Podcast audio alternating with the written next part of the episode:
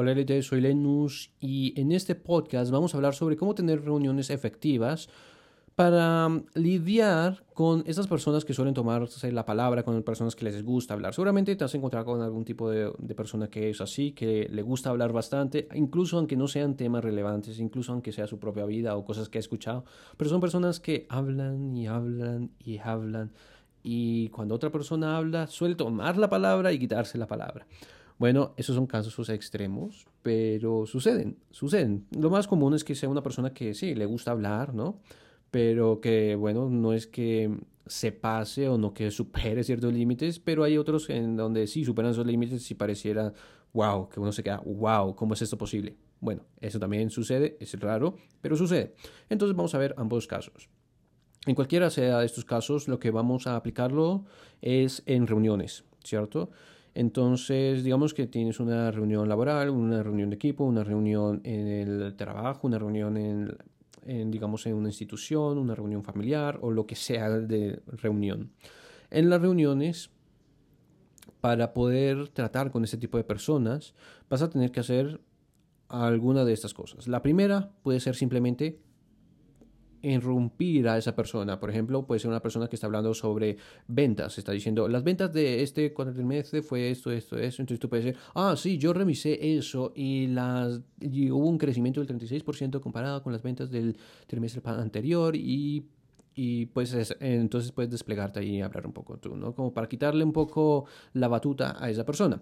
Pero lo segundo que puedes hacer y que es muy interesante y que es también muy, muy importante simplemente para quitarle el poder o la batuta a una sola persona o el control de una sola persona dentro de una conversación o dentro de una reunión, pues es que una vez tú empieces a hablar, es decir, empieces a decir como en el ejemplo en donde dices, ah, sí, yo vi un crecimiento del 36% en cuanto a las ventas comparadas al trimestre anterior. Oye, eh, Andrés, ¿tú no viste algún incremento en cuanto a la influencia de marketing y las ventas y tal, tal, tal, tal? Es decir, estás invitando también a otra persona a participar. Y después puedes invitar a otra persona y así haces lo que muchas personas deberían de hacer que son los anfitriones, que son los jefes, pero que quizás no hacen porque no tienen esa actitud de liderazgo.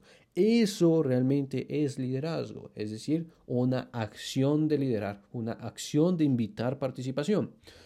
Otra cosa que tú puedes hacer, y es una recomendación también muy importante, y es que si tú estás organizando una reunión, si tú estás organizando un evento de estos, eh, ya sea eh, a nivel empresarial para compartir con tus colegas o a nivel familiar para compartir con tus familiares, una cosa que tú puedes hacer es establecer protocolos. A nivel laboral es obviamente más fácil establecer estos protocolos porque puedes decir, bueno, vamos a seguir estos protocolos o esta guía de cómo debemos llevar las reuniones para que sean productivas. En el área familiar toca hacerlo de una forma más implícita, una forma un poco más, bueno, que no se note, pero sí establecer los mismos protocolos, que puede ser, bueno, mantener el enfoque a todo tiempo. Ese es simplemente un ejemplo, ¿no? Tú puedes establecer protocolos dependiendo de, tu contexto.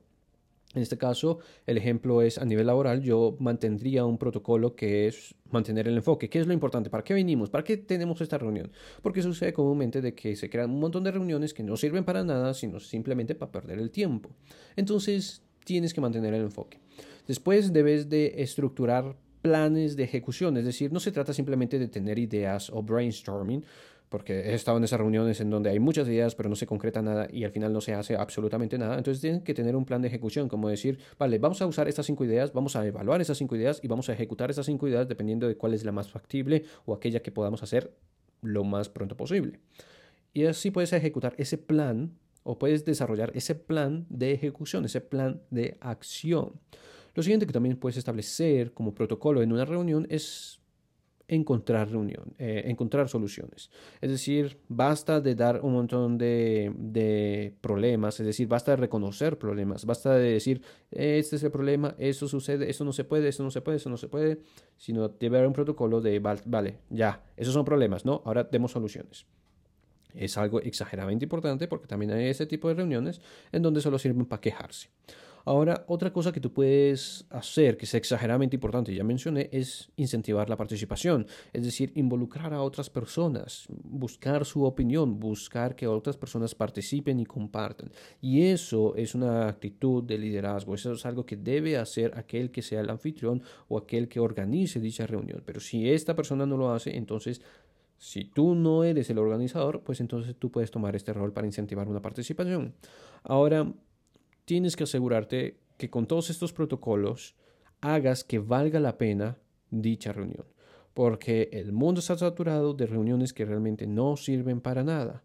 Por lo tanto, tú tienes que marcar la diferencia y hacer que si hay una reunión que valga la pena, que no sea algo que se pudo haber hecho por, yo que sé, por internet o por un mensaje de texto, sino que sea algo que valga la pena el tiempo invertido, porque el tiempo de todos vale mucho y se tiene que respetar como tal. Y no vale decir, yo respeto tu tiempo, porque eso lo he escuchado miles, de miles y miles de veces en muchas reuniones con diferentes tipos de personas que dicen, yo valoro mucho su tiempo y agradezco que estén acá. Y sin embargo se pasa una hora simplemente hablando de su perspectiva de lo que ha sucedido en la empresa o en la organización. No, no nos hagas perder el tiempo. Eso para eso manda un correo, ¿cierto? Entonces, mantén ese enfoque bien claro y bien preciso. Este es un tema bastante interesante, la verdad. Aquí solo estoy hablando sobre la parte de las reuniones, pero es un tema que aplica en varias áreas y es justamente lo que explico en el contenido completo, que tú lo puedes encontrar como video para miembros en YouTube o como artículo de suscripción por medio de Medium y lo puedes encontrar con el título de cómo lidiar con habladores acérrimos un tema interesante. O también lo puedes encontrar dentro de la serie que está publicada como libro, como audiolibro o como curso bajo el título de Cómo lidiar con personas difíciles, en donde uno de los episodios es justamente este tema y ahí me despliego un poco más. Finalmente, no olvides cuidar tu salud, de seguir aprendiendo. Nos vemos en un próximo podcast. Tschüss.